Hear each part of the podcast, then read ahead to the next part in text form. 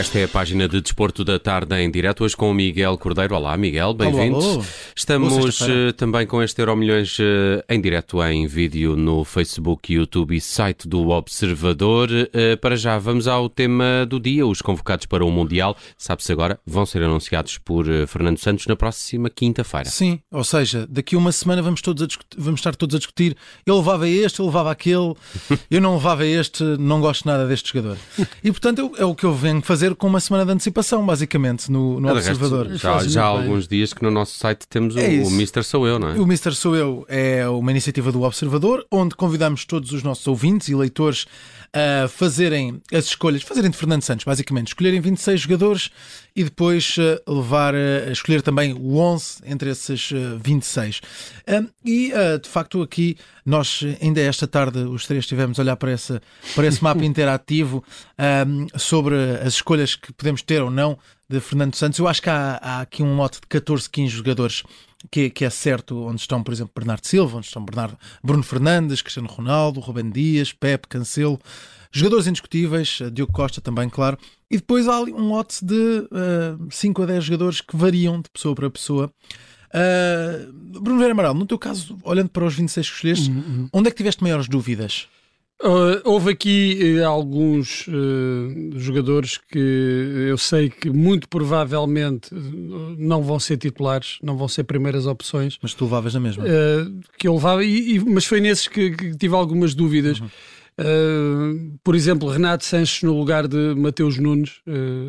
são jogadores que eu acho que podem fazer Uh, o mesmo, podem, podem ter a mesma utilidade naqueles momentos em que é preciso uh, tal queimar linhas, transportar Sim. a bola. Mas a questão que, que, que eu uh, ponho é a seguinte: algum deles irá contar realmente se, se, para, para Fernando Santos? Mas tu sentes que nas outras competições houve jogadores que não contaram mesmo, um, para além de Rafa? Não, e, e, Rafa, eh, até no, no, último europeu, até, até chegou, chegou a aparecer. Apareceu, mas muito espaço. Sim, mas há, há, jogador, há jogadores que nós sabemos que estão lá quase para, para fazer número, não, não, não fazem parte uhum. da, das alternativas, de verdadeiras alternativas uh, aos, aos titulares. Uh, e até porque depois não há grandes opções para uh, táticas, grandes variações táticas que permitam também acolher esses jogadores. Eu fiz aqui algumas escolhas que, sinceramente, eu não sei se Fernando Santos, uhum. se chamar estes jogadores, poderá ou, estará mesmo a contar com eles, efetivamente. Sim. Eu, eu acredito que para Fernando Santos o que conta são, são esses 15 há 16 jogadores e depois o resto, bem, eh, a não ser que seja para uma lesão, não contam, não entram verdadeiramente nas contas. Hum. Mas uh, escolhi estes 26. Portanto, vamos olhar, eh, olhando aqui por, por. Tu já falaste dos médios, dúvidas entre convocar ou não Renato Sanches e convocar ou não Mateus Nunes. Um, na zona da defesa, alguma dúvida que te suscitou ou para ti foi claro? Uh, havia, havia a questão do, do Rafael Guerreiro, uh, do, do, lateral esquerdo. Eu acho que neste momento o titular é Nuno Mendes. E depois, quem é que seria, no caso de se levar um, um segundo lateral esquerdo, que eu acho que tem, tem de se levar, quem é que seria? Rafael Guerreiro, por, por questões físicas, parece-me neste momento perde o lugar ou perderia essa segunda vaga de lateral esquerdo para, para Mário Rui. E depois também há aqui a questão do, do centro da defesa, que é, que é, que é, muito complexa por causa também das entra... condições físicas de Pep. E se António Silva entra na, na contagem? Eu, eu acho que de, deve, eu acho eu levaria António Silva neste momento, pelo momento de forma que, que, que está a atravessar, por ser, por ser um jovem, precisamente uhum. por ser um jovem, e porque muito provavelmente não vai ser uh, das primeiras opções. Eu, eu creio que mesmo que Pep não esteja a 100%, e mesmo que Pep entre, uh, chegue ao Mundial perto da, da, da, melhor forma, não acredito que uh, tenha condição física para aguentar os três jogos. Uh, Danilo vai ser a primeira opção ao lado de Ruben Dias, não tenho a pois. mínima dúvida que, que, que, seja isso que vai acontecer. Portanto, qualquer central que vá uh, neste momento fazer o lugar de quarto, quarto central, muito dificilmente. Será mesmo o quarto central? Vai ser um quarto central, ou seja, Sim. praticamente será o, o terceiro guarda-redes. praticamente não terá hipótese de jogar. E para qualquer uh, eventualidade, eu preferia ter um jogador que uh, nestes jogos da Champions mostrou, mostrou qualidade Sim. e enfrentou grandes avançados, portanto eu levaria Uh, para quarto central, António Silva. Para rematar só, no ataque tens alguma dúvida sobre entre os uh, convocados? É óbvio que Bernardo Silva, Cristiano Ronaldo, uh, Rafael Leão, vamos dizer, tem um lugar cativo. Uh, depois há dúvidas, mas vamos dizer, se calhar numa segunda linha, João Félix também pode ter aqui um lugar praticamente cativo. Sim. nos sim. restantes. Eu levava, eu levava André Silva, uh, Vitinha, uh, mais Vitinha, um, mais um ponto de lança do Braga, e, e, Ricardo Horta. João Félix, eu acho que falta aqui a, este, a esta seleção, falta um bocadinho de magia de alguns hum. jogadores de, daqueles que nós já tivemos, por exemplo, me, mesmo nas últimas sim. seleções, sim, uh, mesmo o Nani podia dar aquele, no um para um, uh, fazer esses desequilíbrios. Temos o Rafael Leão, mas faz falta um bocadinho de magia. E João Félix, se estiver no melhor dele, pode ser okay. essa, essa reserva de, de, de magia, mas. Uh, olhando para a lista de avançados, esta de André Silva, Bernardo Silva, que é considerado avançado, Cristiano Ronaldo, João Félix, Rafael Leão, Ricardo Horta e Vitinha, vemos como fazem falta, na minha opinião aqui, Rafa, neste momento de forma, e Diogo Jota. Uhum. Diogo Jota faz muita falta para a capacidade uh, para da capacidade que ele tem de ferir as defesas uh, uh, contrárias, claro, claro, quer claro. a marcar, quer a assistir. É uma Sim. perda muito, muito grande. Não concordo nada com essa ideia de que temos muitas alternativas. Diogo Jota, com a forma, naquela forma em que tem estado, é um jogador fundamental, uma alternativa fundamental nesta seleção. Muito bem, o Mister Sou Eu é um artigo interativo onde convidamos os nossos ouvintes e leitores a fazerem as escolhas dos 26 para, para o Mundial.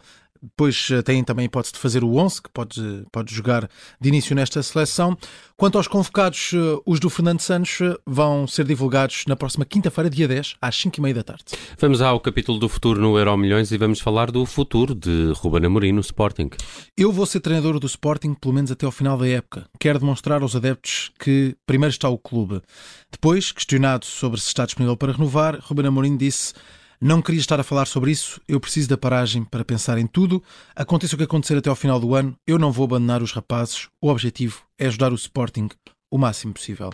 Bruno Vera Amaral, que relação é esta entre Amorim e Sporting? É uma relação que está a precisar de, de uma pausa, assim, uma, umas férias, cada um para o seu lado, para pensar na vida. Uhum.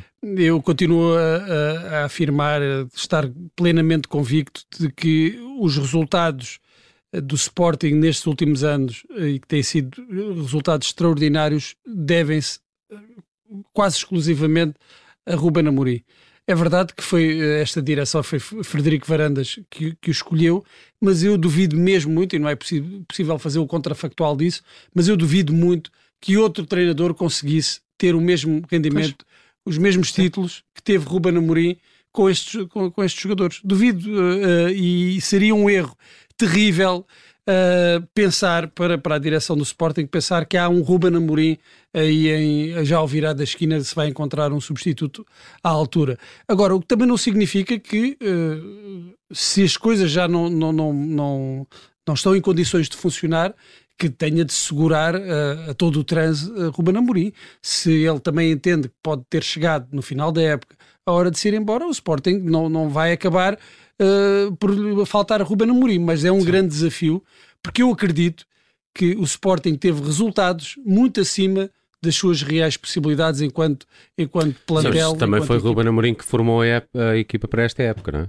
Perdeu Também, e não está, Mateus e, Nunes? E não, e não está, e, e, não está isento de erros. Uh, uh, não, não quero desculpar aqui Ruben Amorim de eventuais erros e decisões erradas que, que possa claro, também ter, ter cometido, Verdade. porque certamente também, também os, os, cometeu. Nem estou a dizer que tudo o que correu de mal foi culpa da, da, da direção do Sporting. Agora, parece-me que entrar num, numa, num conflito em que não haja a mínima possibilidade de, de, de continuidade de Ruben sim, Amorim, sim, não, sim, é, não é bom para o Sporting, porque uh, Ruben Amorim pode ser interessante para ele continuar ainda uh, fazer pelo menos mais uma época no Sporting. Para o Sporting certamente será interessante manter um treinador da qualidade do Ruben Amorim. A questão é, o Ruben Amorim quer continuar, tem outros projetos, eu acho que neste momento, uh, sair do Sporting para um outro projeto, mesmo que fosse na, na Premier League, não seria positivo para, para Ruben Amorim, claro. não seria uma boa alternativa. Vamos e... ter que esperar para o final da época para ver se, se dura até aí, mas, mas sim. E na memória de hoje, damos os parabéns a Luís Figo. 50, 50 primaveras. Uh, Luís Figo chega aos 50 anos, nasceu uh, uh, 4 de, de novembro e, uh, de facto, estamos a falar de um jogador bola de ouro, um, dos grandes jogadores de, de, Portugal, um dos melhores, mais um que passou também pela formação do, do Sporting jogou, um, ainda jogou pelo, pelo Sporting, fez uh, pelo menos uh, uh, 150 jogos, 158 jogos pelo Sporting, 23 gols marcados, ganhou uh, títulos com o Sporting, Taça de Portugal neste caso, foi daí que partiu para o Barcelona, fez carreira no Barcelona, 249 jogos e 45 gols, curiosamente tem mais jogos no Barcelona do que, no, do que no Real Madrid, onde fez essa transferência no ano de 2000, essa transferência que mudou o mundo do futebol também, o mundo das transferências ele fez 245 jogos pelo Real Madrid e terminou a época depois no. A época não, terminou a carreira depois no, no Inter de, de Milão, onde ainda faz também 140 jogos. Um, tem uma, uma vasta carreira. 1972 foi o ano em que nasceu, celebra 50 anos. Bruno Vera Amaral, as tuas memórias de Luís Figo, é, para além daquele golo o Aquele, penteado, aquele lá Inglaterra. Fez, não, e evoluiu. De, bem, mas fez um penteado de muita juventude, não é? O imitava toda era, a juventude. Há aqui de, de, de, alguns factos curiosos. Uh, Luís Figo não era a estrela da seleção de júniores em 1991. Sim, havia João Vieira Pinto, havia outros jogadores de qualidade. Emílio Peixe foi considerado o melhor jogador da, dessa competição. A Luís Figo afirma-se, é dos primeiros a afirmar-se na seleção A, depois já com Carlos Queiroz. Uhum e uh, transforma-se sim, no jogador símbolo dessa, dessa geração, da, da, chamada geração de ouro, e demonstra também capacidades de liderança. Foi um verdadeiro capitão, um verdadeiro líder uh, da seleção. Ficou-lhe a faltar um grande título na, na seleção, claro. na seleção portuguesa. Sim, sim. Eu continuo a achar que o melhor Figo esteve em Barcelona, não esteve em Madrid.